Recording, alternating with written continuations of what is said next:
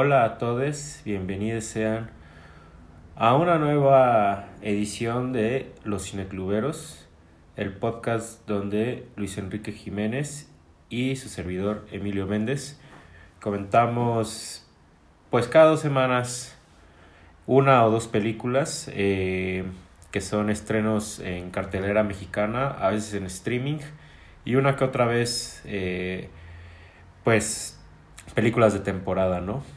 Y pues ahora sí que ahorita les puedo anticipar que pues espero vengan de humor para payasadas.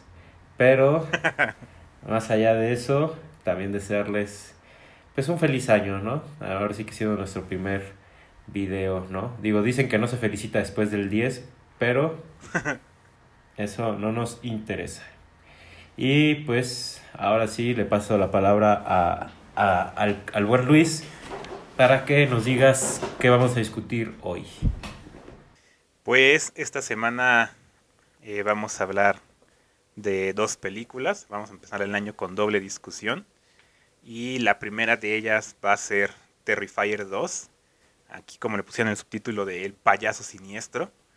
Eh, esta película que se presentó si bien recuerdo fue en el Mórbido del año pasado, que nosotros tuvimos la oportunidad de asistir a una de las funciones que se dieron de la película.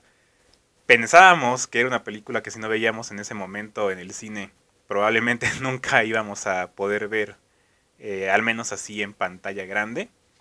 Pero pues, parece que fue un gran éxito.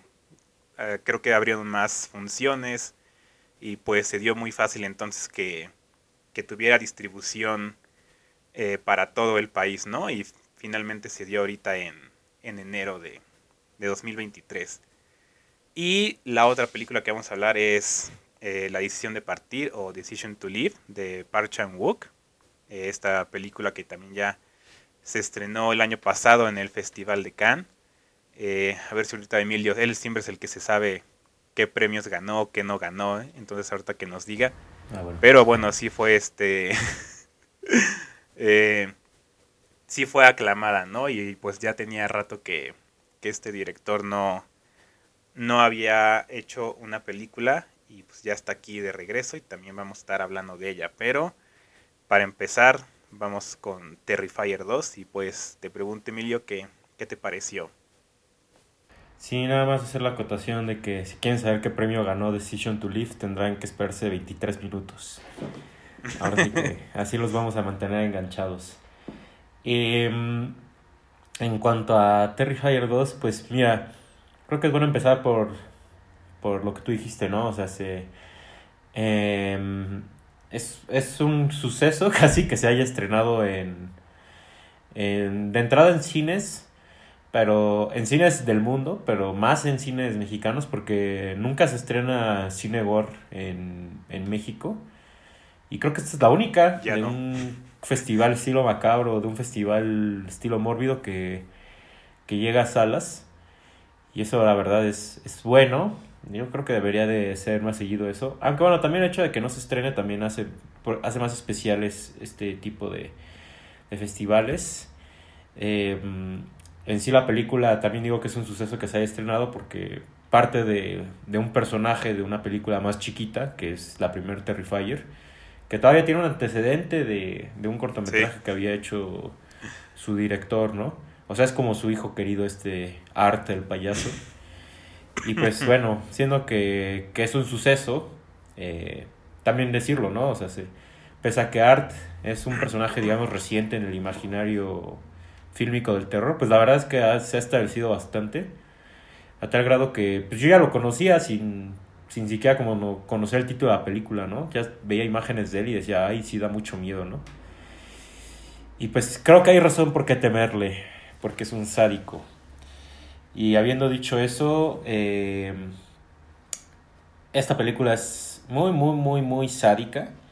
O sea, se, creo que es eh, impresionante que exista algo así. Em, más por esto que yo menciono del cambio de presupuesto, o sea, se, la primer Terrifier es una película que sí concibo, porque, o sea, se, es chiquita y es muy gore, ¿no? O sea, según yo, para hacer una película gore tienes que hacerla así. Y, y Terrifier 2 se vuelve una película que crece bastante en escala. Y digo, no, no pasa esto de que se vuelva una película épica, aunque bueno, ahorita que ya la comentemos, ahorita que ya entremos un poco en detalles, ajá, como que sí tiene por ahí un camino hacia lo épico que ahorita mencionaremos tú o yo, pero eh, no, no, tampoco crece así en escala, ¿no? Creo que eh, ya entrando un poco en detalles, en lo que sí crece es en el tiempo en que se toma en sus muertes y en el tiempo en general que se toma la película. Creo que nada más haciendo uno de los comentarios de juicio, sí creo eh, que es una película que se podría beneficiar de un corte todavía más... ¿Cómo decirlo? Ah, parece que estoy haciendo un albur, ¿no?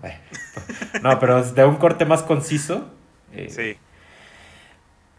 Pero bueno, o sea, también mm, es de esas veces que uno pues piensa, ¿no? Como de, bueno, pero si, si se le impusiera ese tipo de cosas a esta película, pues también estaríamos atentando contra su naturaleza, ¿no? Y contra la visión del director.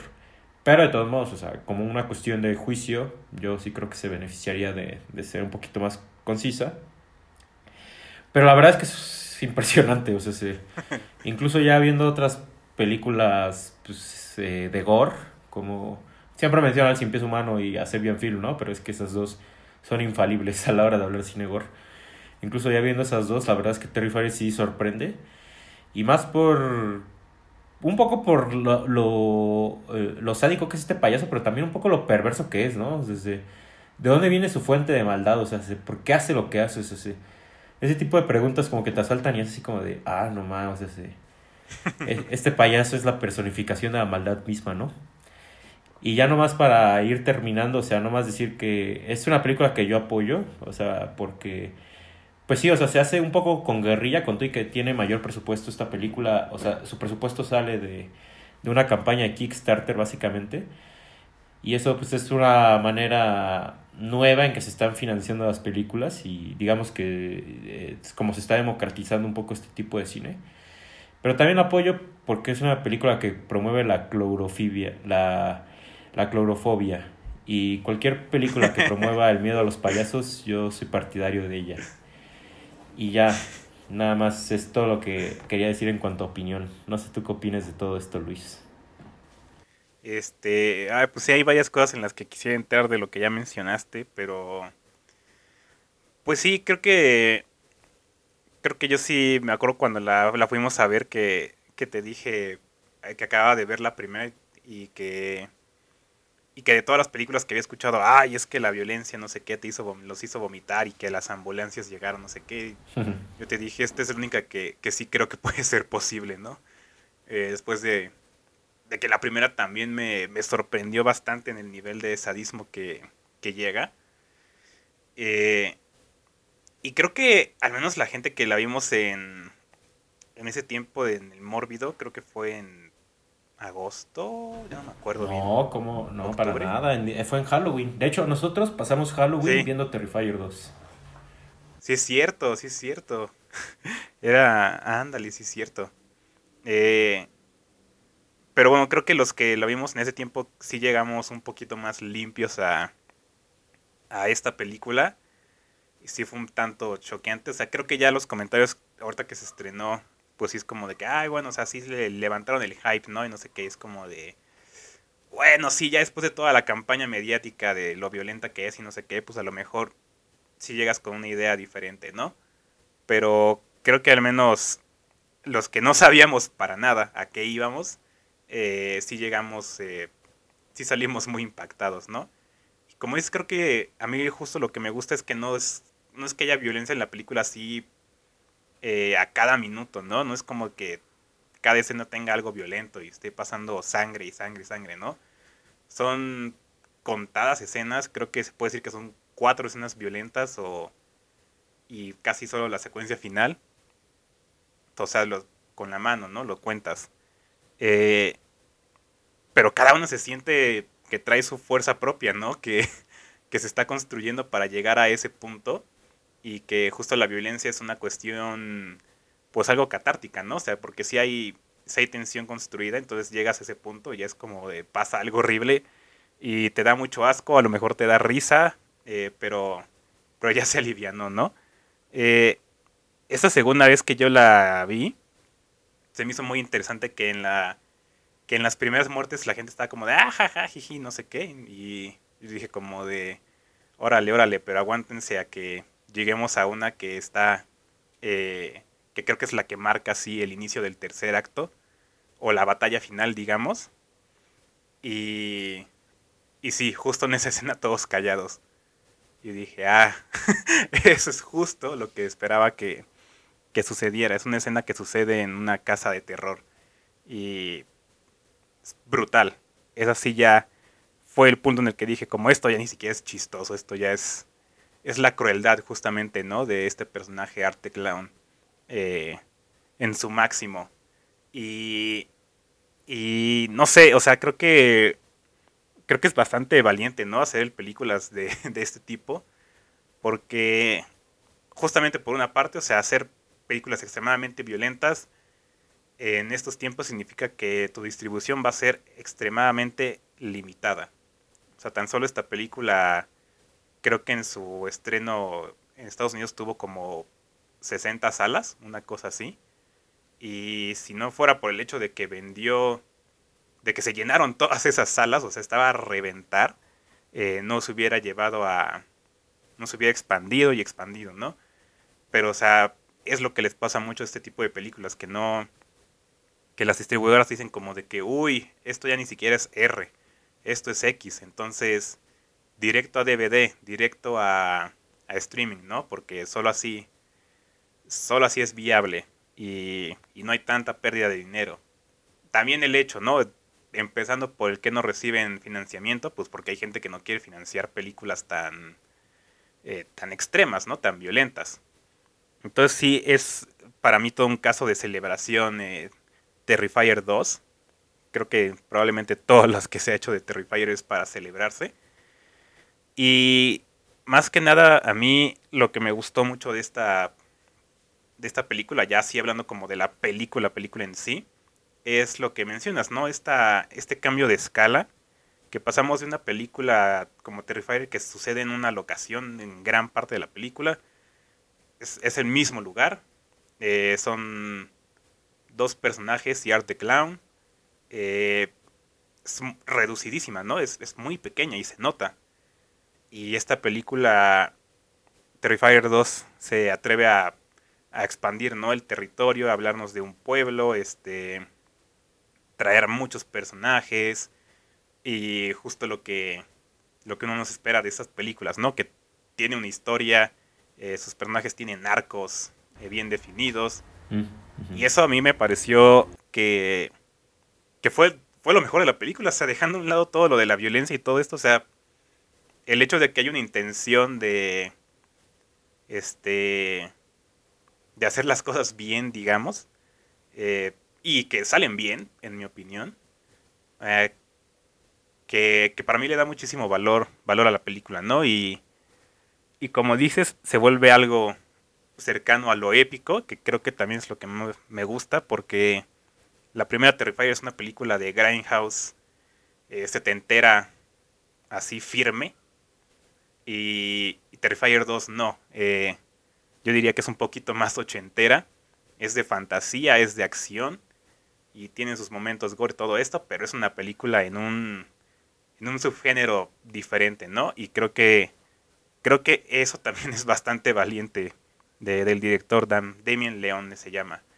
Eh, me parece una apuesta bastante, bastante arriesgada que, que a, ver, a ver si tu público, porque esa película se creó con, por el deseo del público, a ver si ese público acepta eh, esta una propuesta diferente ¿no? a lo que ya habían visto y, y, pues por el éxito que ha tenido supongo que es, es, es, este que sí lo hicieron no que la gente sí asimiló en buena parte cómo, cómo cambia de, de, de subgénero entre las dos Terrifier pero sí creo que de por donde le vea me parece una película que, que hay que admirar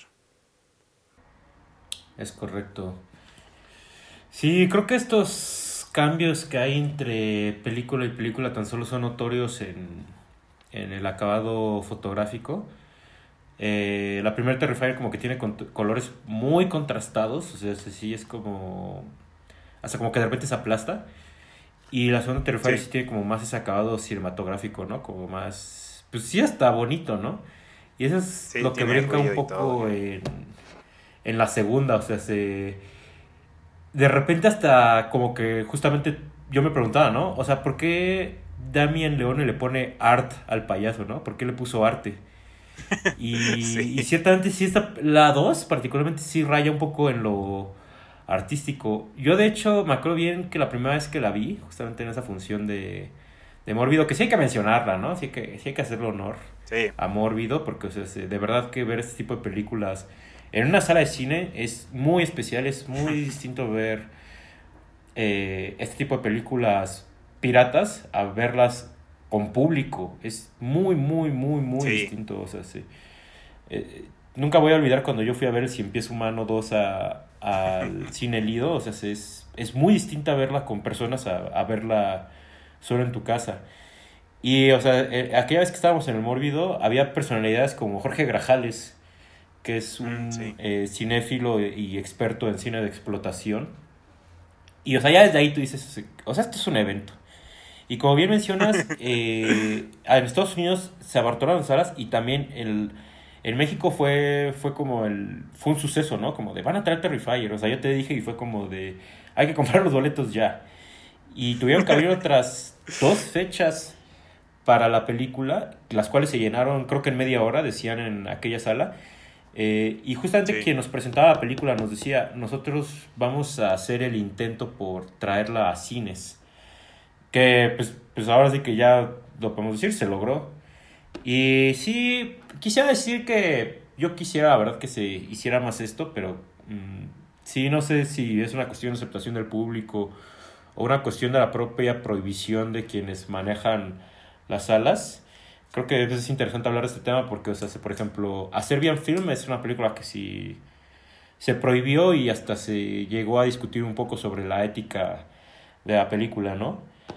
El Siempre es humano ni se diga, o sea, se, como yo digo, la, según yo la única vez que se pudo ver en cine esa película en México fue en El Macabro, y fue la 2, la 1 y la 3, no, según yo no se pudieron ver. Y Onanaya Club es una película que no se ha distribuido en ningún lado, o sea, solo se vio creo que en un festival de cine. Sí.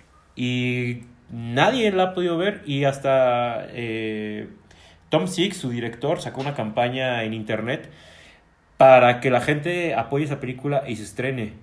Y o sea, cuando se estrene, que ojalá, esperemos que se estrene, ajá, ojalá, pues va a ser un suceso porque o sea, sí se nota que esa película trae una onda muy turbia. Sí.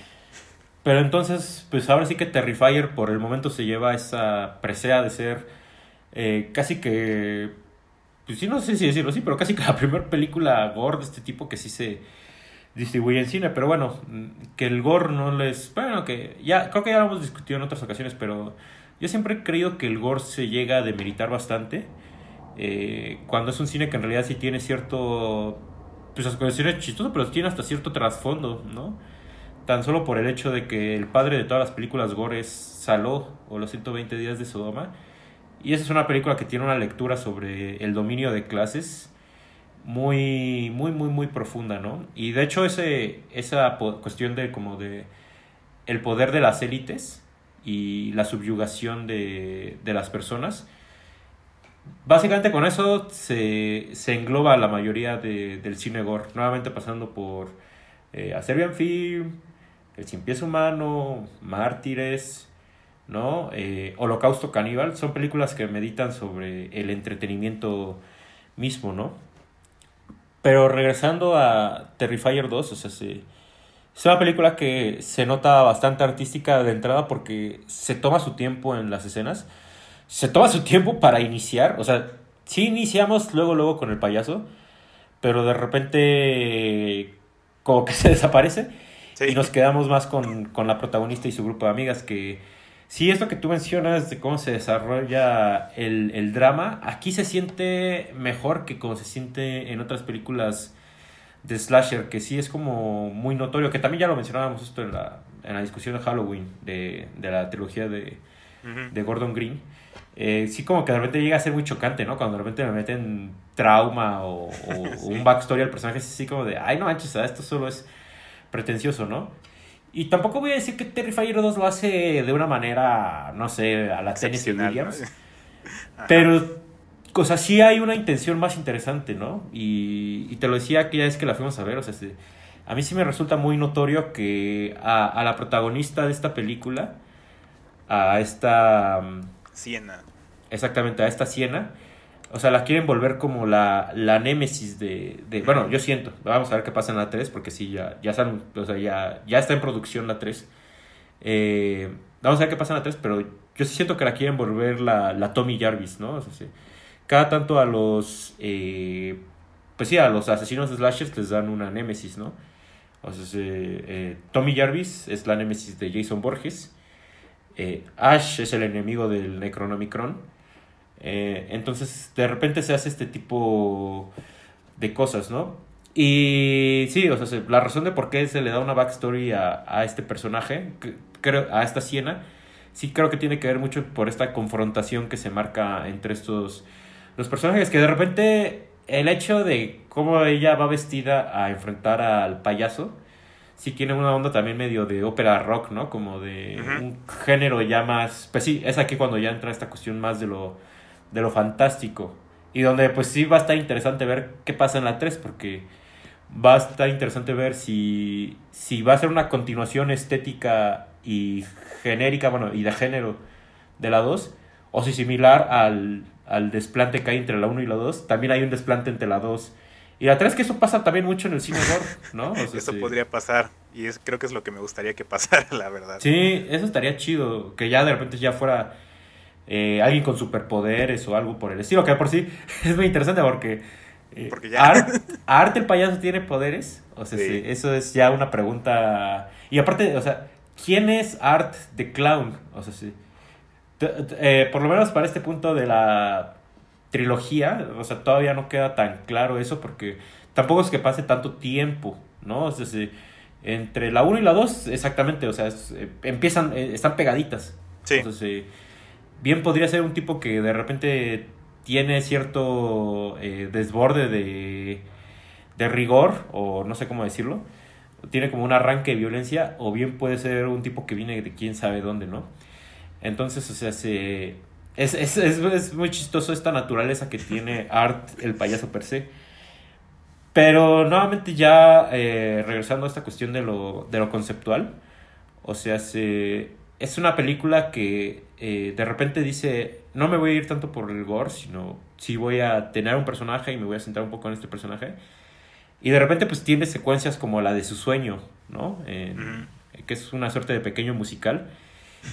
y que sí, ya desde ahí ya nos, nos mete en una onda muy, muy particular de cuanto a, en cuanto a tono de, de esta película.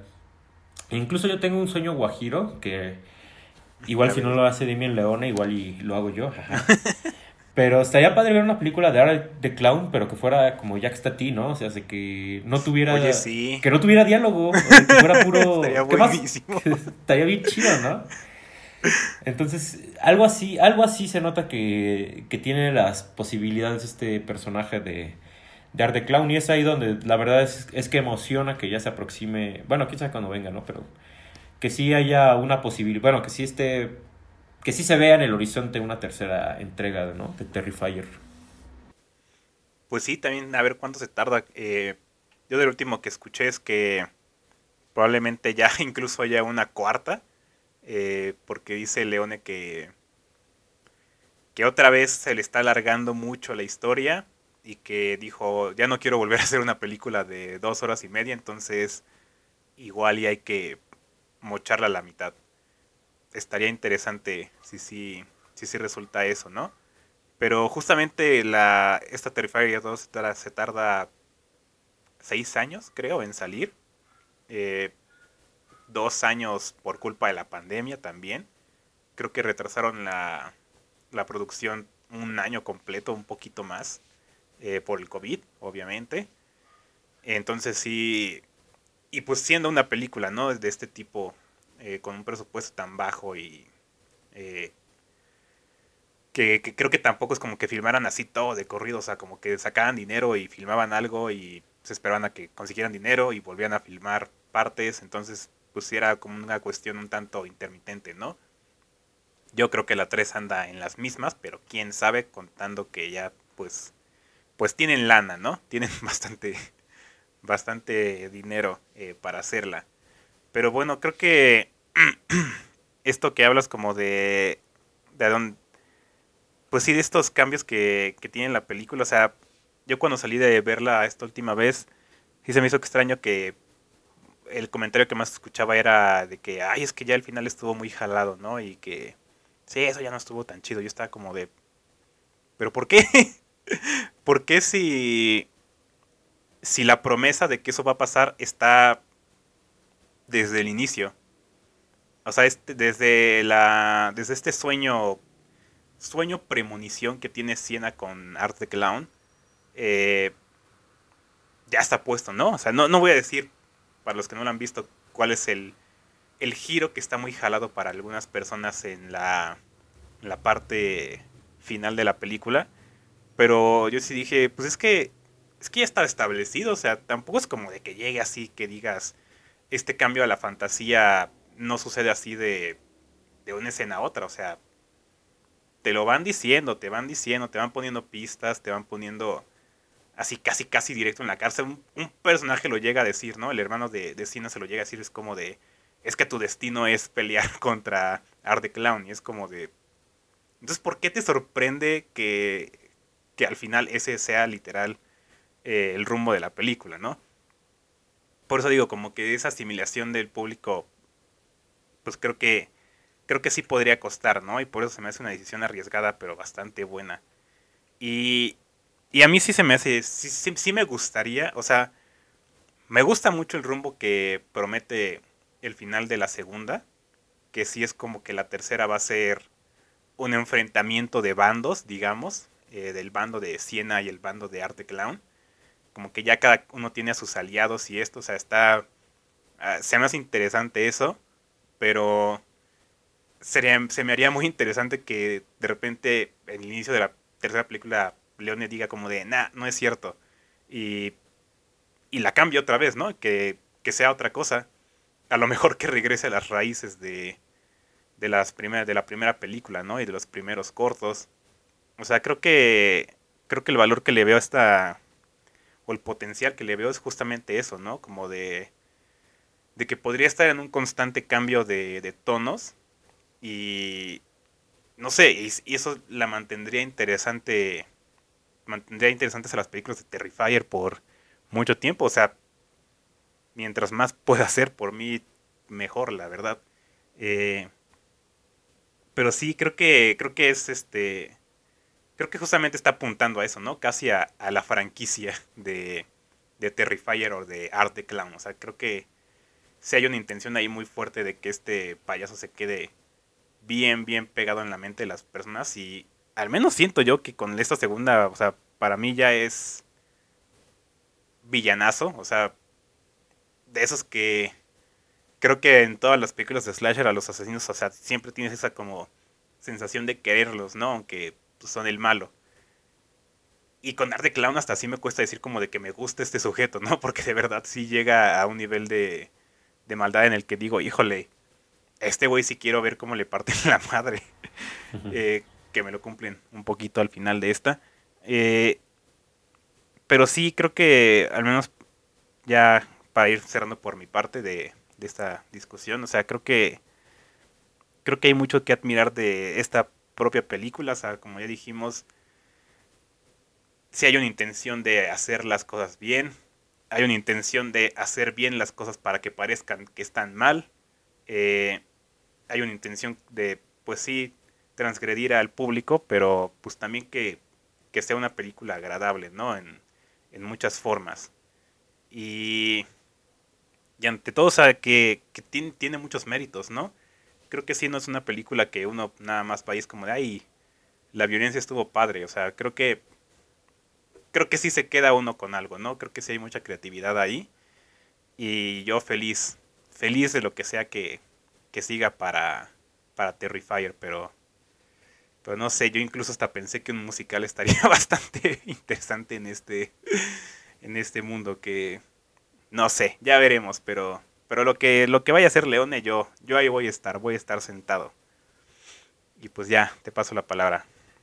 Sí, pues nada más rematar con eso, ¿no? Yo creo que por el rumbo que le dio a esta segunda película Leone, la verdad es que sí tiene un producto muy interesante entre manos.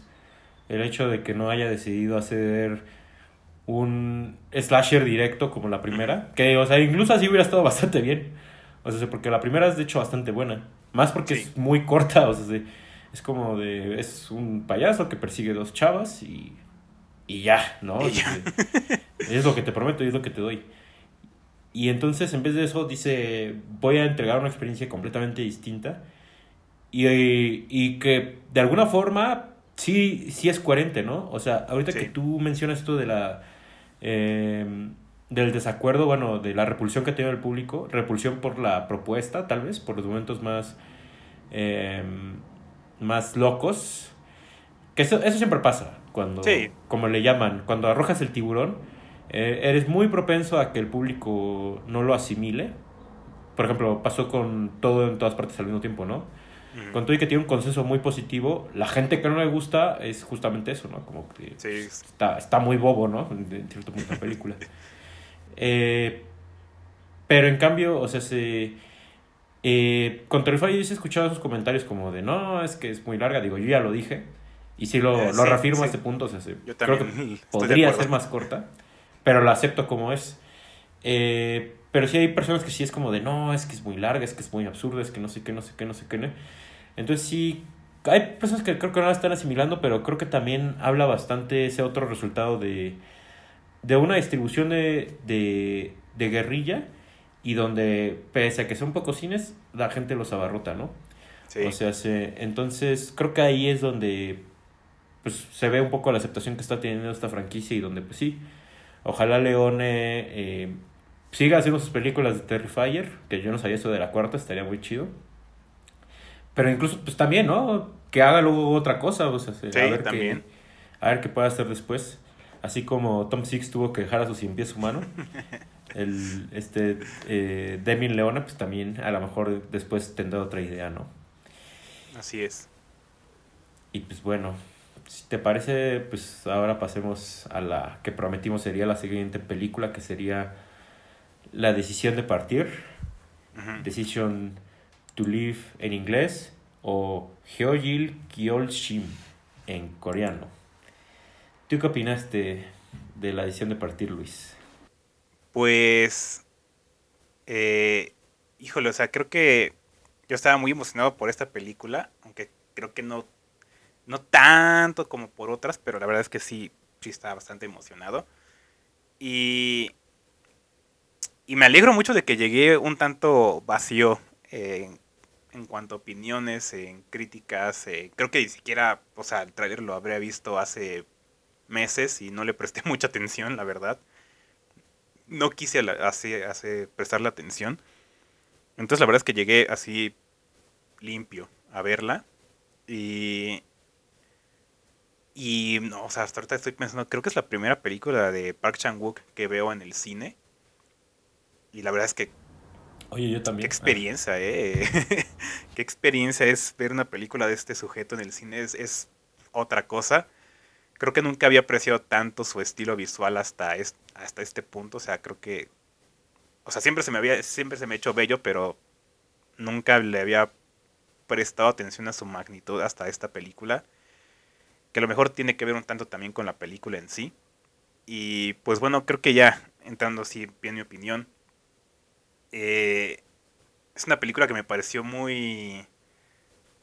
Muy extraña, ¿no? Muy extraña y a la vez muy tierna y creo que esa es como la sensación que estaba buscando este Park, que, que es, es, un romance, ¿no? Es un romance, pero que se da en unas condiciones muy, muy, muy malas. muy... Eh, pues sí, muy de, de, que, de que es el mal momento en el peor de los lugares, ¿no? Eh, está mal, está mal, pero que, pero que justo de ahí nace esa, esa esa tentación entre estos personajes, ¿no? Y que, que a mí me pareció muy... Pues sí, es, es muy tierno, es muy tierno, pero también te lleva a un punto muy devastador, ¿no? Y creo que me puso a pensar que, que a Park Chan-wook se le reconoce como mucho de las películas de venganza, ¿no? O sea, la trilogía de la venganza y Old Boy y todo esto, ¿no? O sea, The Handmaiden también. Pero creo que con esta película empecé a valorar mucho eh, el romance en sus películas, ¿no? Que, que, siempre ha estado ahí, pero... Pero no sé, creo que también esta es la primera vez que está así tan al, al frente, frente de la película. Bueno, creo que también en ya lo había hecho. Eh, que si no la han visto, creo que es una de las más eh, menos apreciadas de Park Chan-wook. Y, y bueno, con esta creo que ya creo que me queda claro que es de los mejores para hacer romance, porque lo que hizo aquí es una cosa muy, muy, muy especial y que, que sí, sí quiero hablar de algunas cosas, pero pues mejor te dejo a ti decir tu opinión. Gracias, gracias. Nada más comentar que haciendo honor a la promesa que hice, el premio que ganó esta película en Cannes fue Mejor Dirección.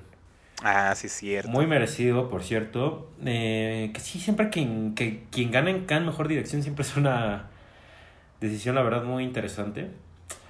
Eh, ahora sí que por dónde empezar. Ah, eh, pues sí, o sea, se... Park Chang-wook también es la primera vez que yo lo veo en cine, no lo había pensado. Y tiene que ver con algo que, que yo pienso que es que lo maltratan un poco, ¿eh? O sea, tanto. Bueno, no, la crítica no, porque claramente la crítica sí lo aprecia. Pero por ejemplo, premios. Es muy sabido que es la palma de oro que no ocurrió la, este Old Boy. Que es el año de. de Fahrenheit 911. Que a mí me gusta Fahrenheit 911, pero sí creo que es superior Old Boy. Y todo el mundo dice que es superior Old Boy. Y aparte, o sea, Tarantino era jurado ese año, entonces. Se es muy sabido que, que Tarantino ama a Old Boy. Entonces. Sí sí se ha sabido que la razón por la que no ganó la Palma de Oro es, fue más por eh, ese desbalance que hubo de, de, la otra parte del jurado. ¿No? Pero también de Handmaiden con las manos vacías de Cannes. Y esa ni, ni siquiera se estrenó en México, ¿no? Entonces sí, sí es así como de... ¿Por qué? Si básicamente es el cineasta junto con John Bong Ho que levantó al cine surcoreano y el que pues básicamente lo ha hecho eh, una de las cinematografías más relevantes hoy en día, ¿no? Obviamente ahí quien da en el clavo es John Bonjo por haber hecho eh, Parásitos, pero es que esos dos hombres estaban haciendo cine al mismo tiempo y los dos son los que pusieron en el mapa a, Corea del Sur cinematográficamente.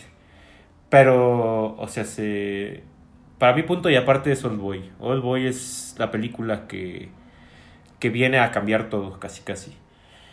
Y la verdad es que esta película también me llamó mucha atención un poco. Yo sí diría, bueno, al menos dentro de lo que yo sé de Park Chan-wook, tampoco he visto todas sus películas, pero dentro de lo que yo sé, según yo sí también es un cambio un poco un cambio de paradigma dentro de lo que le estaba haciendo porque la película lo que te promete es un thriller, que es un detective está investigando un caso de muerte, pero que quiere saber si es un suicidio, como se ve a simple vista, o si es un homicidio, ¿no? Donde la principal sospechosa es la viuda del asesinado y donde el detective empieza a enamorarse de la viuda. Que no más cabe decir que la viuda es interpretada por Wei Tang, una, una actriz china bellísima, pero aparte de eso, eh, actriz de una gran película como sería Largo Viaje hacia la Noche, donde curiosamente según, bueno, como yo lo vi, tiene mucha similitud su personaje con, con, el de largo viaje. Eh, pero sí, o sea, se, te prometo un thriller como de, eh, eh, va a ser la cacería hacia esa mujer. Pero de repente resulta que es una película de, de, romance, es una película, pues sí, erótica, por así decirlo. Eh, Cabría, sería interesante decir por qué se vuelve más erótica y un poco los giros que va teniendo más justo en la mitad de la película, pero sí, mejor, para quien no la haya visto, pues, bueno, por lo menos yo lo dejaré abierto, porque luego decimos eso y alguien lo termina diciendo después, pero bueno, sí, sí, sí. Eh, por lo menos yo lo dejaré abierto, pero Em, esto es más una película, ajá, sí, como un, romance, ¿no? Y es un romance, digamos que donde eh, la mujer obviamente tiene cierto misticismo detrás y donde hay un detective investigando a una mujer, pero donde el detective no se da cuenta que él está entrando en un juego, donde él es una pieza, ¿no? Y eso lo estoy diciendo como si fuera una fórmula, no porque sea una fórmula, sino porque directamente Decision to Leave, la decisión de partir, es ahí donde se emparenta con otras dos grandes películas de la historia del cine, ¿no? Que es Vértigo de Alfred Hitchcock y Bajos Instintos de Paul Verhoeven. O sea, se... esas dos femme fatales que hay en esas dos películas perfectamente mimetizan un poco a la femme fatal de esta película de, de la decisión de partir, ¿no? Más porque, o sea, dentro de las cosas con las que juega Park Chan-wook en esta película, es que como que yo la sentí un poco como un relato de de realismo mágico, o sea, se, sí de repente hay cosas que es como de, ok, o sea, esto es como muy difícil que ocurra en un plano real, ¿no? Ah, que bueno, también tiene que ver un poco con la expresión que tienen los coreanos, ¿no? O sea, se, esto que de repente los movimientos de los personajes son como muy exagerados o de repente ellos sí saben mejor meter eh, momentos de acción en sus películas y, ese tipo de cosas, ¿no? Pero sí de repente más al final de la película, que ahí sí pues ya queda muy abierto eh, a lo que me estoy refiriendo, pero es en el final de la película donde dices, o sea, ¿quién es ella? o sea, ¿qué, qué, qué está pasando aquí? Sí. Y aparte el final es súper desasosegante, ¿no? O sea, se... la película a final de cuentas es un retrato de la obsesión humana. Uh -huh. O sea, se... porque... Y es, es ahí cuando también se equipara bastante con Old Boy. O sea, se... la película se termina volviendo una tragedia, no porque ocurra algo trágico per se, sino porque la película nos habla de la condición humana y de una cosa que es muy dolorosa, que es que el ser humano es capaz de mentirse con tal de negar una verdad inconveniente. Eso básicamente es la gran metáfora de Old Boy y es la gran metáfora de, de la decisión de partir, ¿no? Entonces es, es interesantísimo cómo Park Chan-wook desarrolla esta idea a través de una trama que sí es un tanto un thriller, pero es también un, un thriller misterioso, ¿no? como lo fue Vértigo de Alfred Hitchcock y como lo fue eh, Bajos Instintos de Paul Verhoeven. Y sí, yo no, ahora sí que yo no tartamudeo para comparar, para poner a esta película a la altura de esas, de esas otras dos películas, porque Park Chan-wook me parece un gran cineasta, eh, de los más importantes contemporáneamente, y no solo lo digo por una cuestión de, de pedigrí, lo digo también porque en Decision to Live él hace una narración íntegramente cinematográfica que es impresionante. Ahora sí que ahorita estaría padre hablar un poco de los recursos que él utiliza, pero esta es de esas películas que digo, o sea, así se narra una película. Es, esto, esto tú lo puedes pasar a una novela y se tendría que narrar de una manera muy distinta eh, o a un cómic, ¿no? Eh, y aquí, verdaderamente, los recursos como la edición, la puesta en escena, son utilizados de una manera muy, muy ingeniosa. No se está descubriendo nada nuevo, son recursos que ya existían, pero aquí Park Chan-wook los usa de una manera de verdad muy, muy, muy, muy ingeniosa, ¿no? O sea, es una narración audiovisual preciosa, de verdad. Sí, y ahorita que estabas mencionando a Vértigo de Hitchcock, creo que creo que es como la película con la que más se relacionan, ¿no? Y, y no voy a decir tampoco en qué, en qué forma, porque eh, creo que sí la sigue un poquito, eh, digamos, como plano.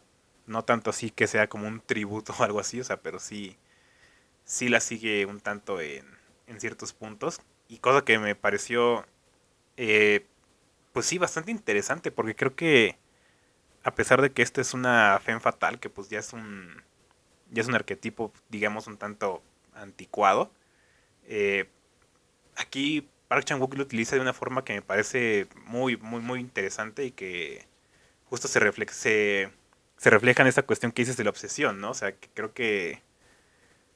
Eh, pues sí, esa es, sí es como, sí es sí es una tragedia, pero creo que a diferencia de otras tragedias, esto es algo que ya se tenía prometido desde el inicio. Creo que no es como... No sé, siento que las tragedias en general son cosas que los personajes tratan de evitar, que de todos modos al final suceden. Y aquí no es exactamente eso, ¿no? Más bien es algo que, que ya estaba... Eh, que ya está en marcha desde el inicio y más bien se estaba postergando. Que es, es un tanto diferente, ¿no? Y al final aún así pues sucede, pero, pero se entromete el romance, por así decirlo. Y, y me parece interesante que menciones de Old Boy porque creo que sí es cierto que se mantiene esta línea temática. Eh, yo hace tiempo, no me acuerdo por qué, me puse a ver la filmografía de Park Chan-wook y sí hay esa, esa constante, ¿no? De, de obsesión. O sea, tan, tan solo de Handmaiden es justamente sobre eso, ¿no? Es sobre la obsesión sobre las personas. Y creo que aquí, aquí me, me pareció muy interesante la, las preguntas que, bueno, o sea, como lo que propone justo con esa cuestión de la obsesión, ¿no? Porque, porque creo que es, es muy interesante cómo te pone esta mujer, esta... Eh, ahí se me fue su nombre, bueno, a que interpreta esta Tang Wei. Como justamente eso, ¿no? Como una fe fatal, pero pero tiene una sensación diferente y creo que a mí es lo que me se llama. Ah, sí, Sorre. Eh, tiene una sensación muy diferente, ¿no? Como también dije, es, algo más tierno. No es algo tan tan agresivo como suelen ser las Femme Fatal en, en justamente películas ya de del siglo pasado en trailers que eran como más más distanciadas de, del público, ¿no? Y creo que con esta personaje se siente una la siento más, más real, la siento como una personaje más completa. Eh, y eso me sirve porque creo que a uno como espectador también termina por decir como de qué, quién es ella, ¿no? De dónde viene, qué hace, por qué hace esto, por qué hace el otro. Eh, o sea, es una muy buena forma de ponerte en los pies de este de ese sujeto del policía porque tú también tienes esa esa necesidad de saber, ¿no? De, de conocerla. Y, y digo que es un tanto tierno porque... Pues porque, o sea, que la forma en la que actúa este sujeto es este muy... Pues sí, sí es, una persona enamorada, ¿no? O sea, esta, esto de que le lleva comida de restaurantes lujosos a los interrogatorios y la forma en que cuando la vigila es más bien como una forma de cuidarla, digamos. Eh, si, si le quitas todo la cuestión de que es una investigación policíaca, pues tú más o menos verías a, a un típico hombre enamorado, ¿no? Pero estás en esta en este contexto que, que pues no le ayuda en nada y que justamente hace que parezca un poquito como como acoso, ¿no?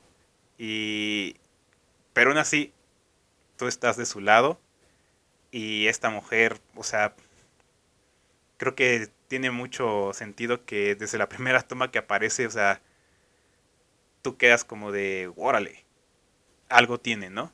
Y, y no sé, sí se me hace interesante que, que pues al final la película va un poco de eso, ¿no? O sea, que tú no, que hay personas que se aparecen y tú no sabes por qué, pero ya estás enganchado, ya, ya estás, ya necesitas conocer a esa persona, o sea, tener esa persona y, y al menos aquí pues nos enseña hasta qué punto puede llegar eso, ¿no? Y que puede ser un...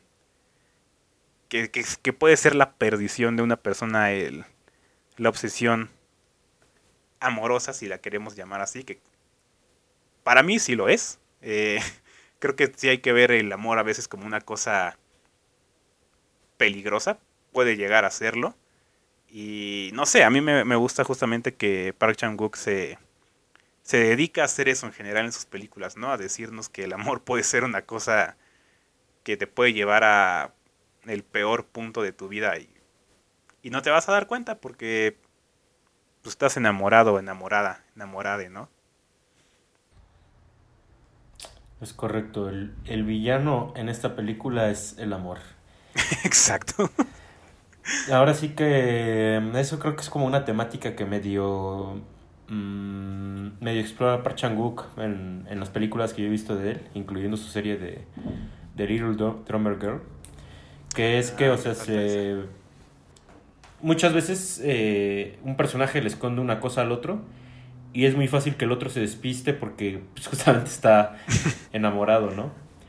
Y, y me gusta mucho cómo eh, en esta película, bueno, no me gusta mucho, sino es fascinante cómo en esta película ejemplifica ese tipo de cosas a través, insisto, de la narración audiovisual, ¿no? O sea, que de repente el tipo le esté viendo con unos binoculares y de repente corte a él está dentro de su cuarto y eso lo que nos está diciendo es que él la está viendo tan de cerca que es como si él estuviera al lado de ella. Es, o sea, es usar una figura retórica, pero trasladarla a una imagen audiovisual. Y esta película hace unas cosas con el montaje y la puesta en escena que son brutales. O sea, se- es por eso que es muy, muy, muy merecido que haya ganado eh, mejor dirección en Cannes. Porque, in- insisto, o sea, se- el, el cómo utiliza los recursos cinematográficos es muy ingenioso. Por ejemplo, de repente pone a, a dos personajes hablando uno enfrente de otro y a uno, uno está desenfocado y el otro no, pero los dos están a la misma distancia focal, ¿no? Y eso se puede hacer o usando una lentilla o usando un filtro de, o, o desenfocándolo en postproducción. O sea, es un truco muy fácil de hacer, pero que en sí no lo usan, o sea, no lo usan en cine, o sea, no, no, no, no sé, o sea, yo lo recuerdo dos películas. Lo usan en The Hateful Eight y lo usan en, en Toy Story 4. Que Toy Story Ah, 4 ya. es una película muy fotográfica, por cierto. Eh, es, es- ese recurso de, de- del, dese- de- del enfoque imposible o desenfoque imposible, o sea, se, no, no lo había visto yo usado de esa, de esa manera, ¿no? O de repente, eh, este Park Chan-wook puedes estar siguiendo una conversación en un plano contra plano medianamente convencional y de un momento al otro meternos en el punto de vista de un personaje, ¿no? O sea, Sí. ese tipo de cosas es, es, es volado. Es volado. Eh, también creo que el cómo te va construyendo, particularmente al, al personaje del detective, a este Hae Jun, eh, Hae. es también muy, eh, muy, muy ingenioso narrativamente. O sea, el cómo desde un inicio te muestran, este es un detective riguroso, ¿no? Metódico.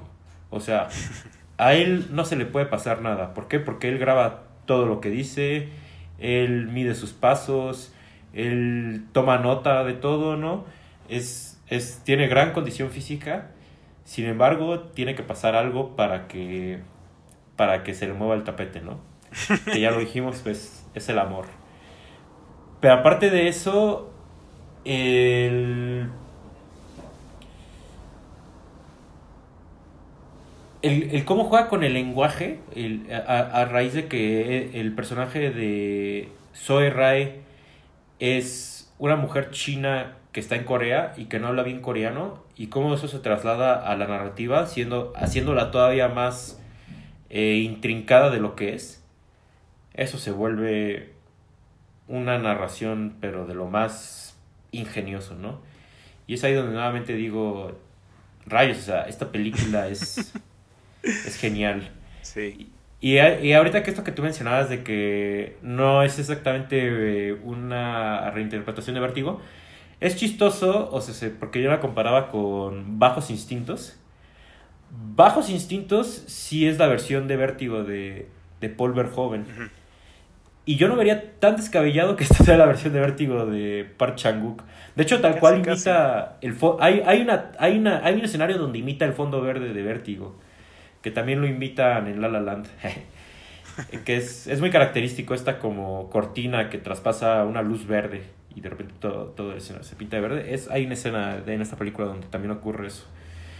Y, y es, es, es muy chistoso, ¿no? Se- eh, digo, a, a Hitchcock varias veces lo han, lo han imitado. El propio Scorsese, con Cabo de Miedo, es su versión de una película de Alfred Hitchcock. Eh, Brian De Palma eh, es un director que se la pasaba reinterpretando a Hitchcock con El fantasma del paraíso con Vestida para matar. Y es curioso porque, o sea, esta cuestión de, de, del amor que te ciega es, es muy Hitchcock. Hitchcock, sí. Ajá, entonces se hace... Sí, independientemente de qué tanto es vértigo, o sea, sí, sí está muy interesante esta cuestión, ¿no? Eh, de, de las veces que se ha reinterpretado a Hitchcock, pero yo me quedo con eso, o sea, sí. Hitchcock era un gran cineasta para plantear cosas de audiovisuales. O sea, se para... De hecho, Vértigo justamente es una película que también juega mucho con los recursos cinematográficos muy ingeniosamente, ¿no? Tan solo por cómo inventó esto que se le llama hoy en día el efecto vértigo de empujar la cámara para adelante y el zoom hacia atrás, o sea, ese tipo de cosas, básicamente las descubre Hitchcock jugando con cosas que ya existían, pero que a nadie se le había ocurrido, ¿no? Entonces eso, eso la neta está muy guay. Pues sí, ahorita que estabas mencionando como toda la cuestión, eh, pues digamos, técnica, eh, de cómo utiliza herramientas muy básicas para hacer cosas muy impresionantes. Y también como decías que pues tiene ciertos rasgos de, de realismo mágico. O sea, creo que justo eso es lo que se logra, ¿no? Creo que esta forma de, de narrar la película le da una sensación de, eh, de que no estás viendo el mundo real, ¿no? De que estás viendo una especie, especie de fantasía. Y creo que una escena que para mí lo engloba bastante bien, que no voy a decir exactamente qué pasa, pero es un punto dramático clave. Eh, incluso el diálogo está hablando el detective y va a terminar una frase y de repente las luces bajan, eh, la cámara hace un dolly y justo cuando llega a su punto, pues ya el detective suelta una, última palabra, ¿no? Y ese tipo de cosas, o sea, eso pega muchísimo. O sea, a mí me sacó una lágrima ese momento, pero son el tipo de cosas que no pasan en la vida real, ¿no? O sea, no hay, no haces pausas para hacer dramatismo ni para dejar que la cámara haga algo, ¿no? Eh, para mí justamente me gusta mucho la forma de narrar esta película por eso, ¿no? Porque te quita, te quita esa carga de que estás viviendo eh, en la vida real, pero y que y eso, ¿no? Te hace, te hace sentir que estás en, en, en eso, en lo que dije, en una fantasía, en la fantasía de alguien, algo, alguien que quiere sentir eh, justamente, ¿no? Esta, que quiere sentir lo, lo, lo impresionante del amor, ¿no? Cómo, cómo te hace sentir fuera de, de tu lugar, ¿no? Y, y lo hace bastante bien, o sea, creo que al final a mí sí me, sí me quedó esa sensación de, de la película que es un tanto eh, sí, no diría que fantástica.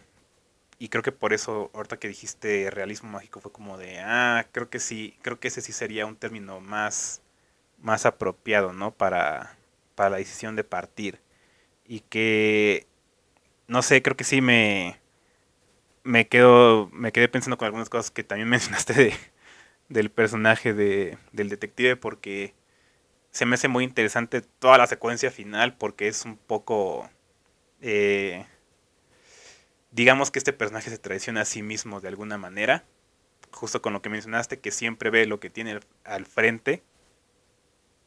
Y es exactamente lo que no le pasa al final, ¿no? Es un momento en el que todas sus habilidades de detective le, le fallan por completo. Y, y no sé, creo que eso me pareció, me pareció una bastante, una forma muy cruel de hacer eh, la tragedia.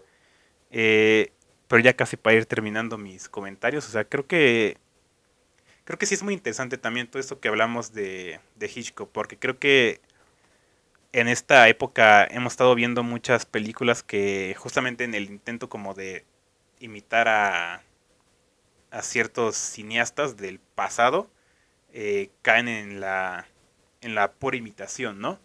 Eh, por ejemplo, es una de las cosas que más se le critica a Joker, de Top Phillips, que es Mm, imitación de, de Martin Scorsese, ¿no? Y ahí eh, varían las opiniones. Yo creo que hay más o menos, a veces sí, a veces no. Pero bueno, o sea, es el ejemplo que se me ocurre, ¿no? Y creo que sí hay varias películas que, que de repente uno dice como de que, ah, sí, es la reinterpretación de tal cosa, ¿no? Eh, la, la, reinterpretación de la, tal película de Francis Ford Coppola, de Akira Kurosawa, y que siento que aquí no sucede. Que por más que uno sí puede decir, ah, sí, eso es super Hitchcock, eso también es muy de Hitchcock, este, eso también, eso también. Al final yo sí me quedo con que es una película de Park Chan-wook porque ante todo reconocí muy fuerte eh, la temática que ha manejado en todas sus películas hasta ahora, en mayor o menor medida, pero que, que aquí las hace de una forma...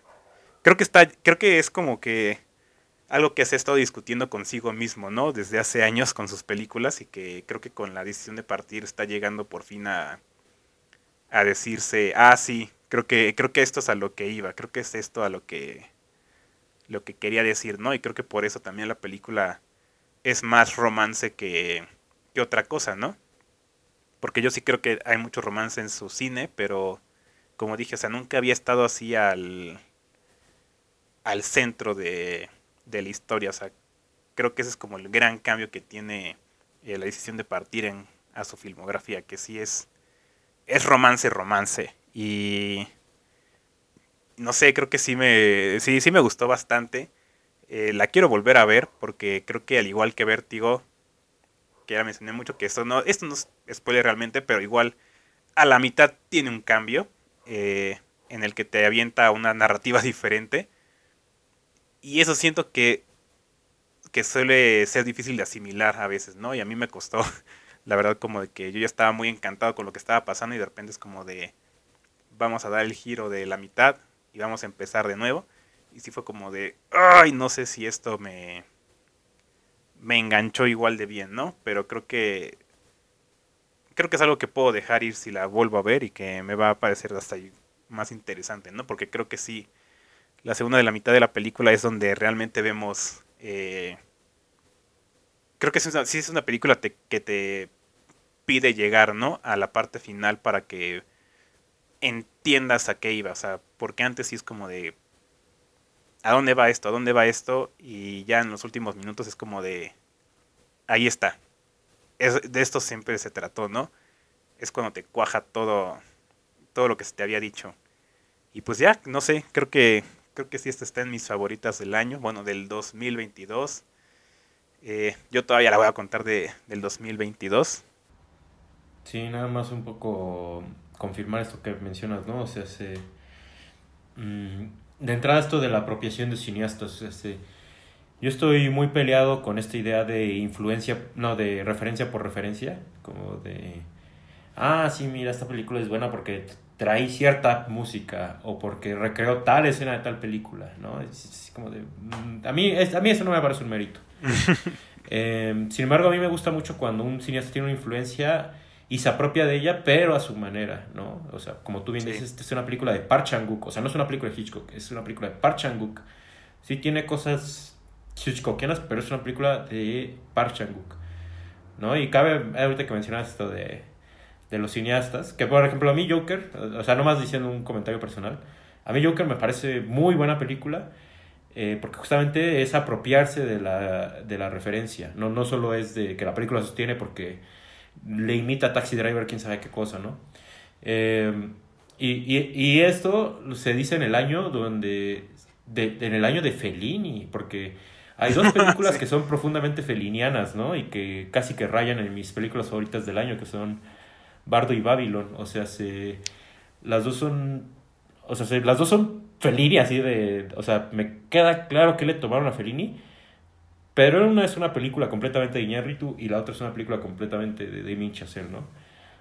Digo, no sé si vamos a comentar Babylon, pero como no lo sé, de una vez lo digo, o sea, a mí ese tipo de ejercicios me parecen extraordinarios, ¿no? Entonces, pues, Ah, y ahorita que dijiste esto de, de, la segunda mitad, fíjate que a mí me pasa lo mismo, ¿eh? O sea, se, está, está curioso que lo digas.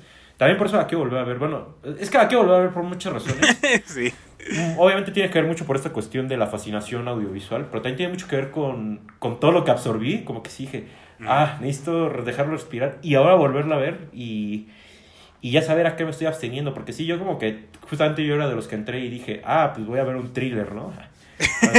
a perseguir al ladrón. Y pues no, se vuelve otra cosa y, y está la verdad muy padre. O sea, conté que no entré del todo tampoco en ese giro de la mitad. Sí, también veo lo que hizo de lejos y digo, no, sí, sí está, sí está chido. O sea, sí, sí es una cuestión narrativa muy, muy, muy interesante, la verdad. Entonces sí, creo que también cierro con eso yo también. Pues ya está, creo que eh, pues sí ya se dijo bastante de estas películas y pues no sé, invitarlos a que las vean porque todavía están en cartelera. Cada una, bueno, la edición de partir salió la semana pasada. Terrifier creo que va a tener apenas dos. Entonces todavía hay chance y la verdad es que vale muchísimo la pena ver cualquiera de las dos si se puede las dos, las dos. Y pues ya, eh, aquí ya escucharon nuestras razones, ¿no? De por qué, de por qué vale la pena. Entonces, pues bueno, gracias por escu habernos escuchado y nos vemos a la próxima. Hasta la próxima, amigues.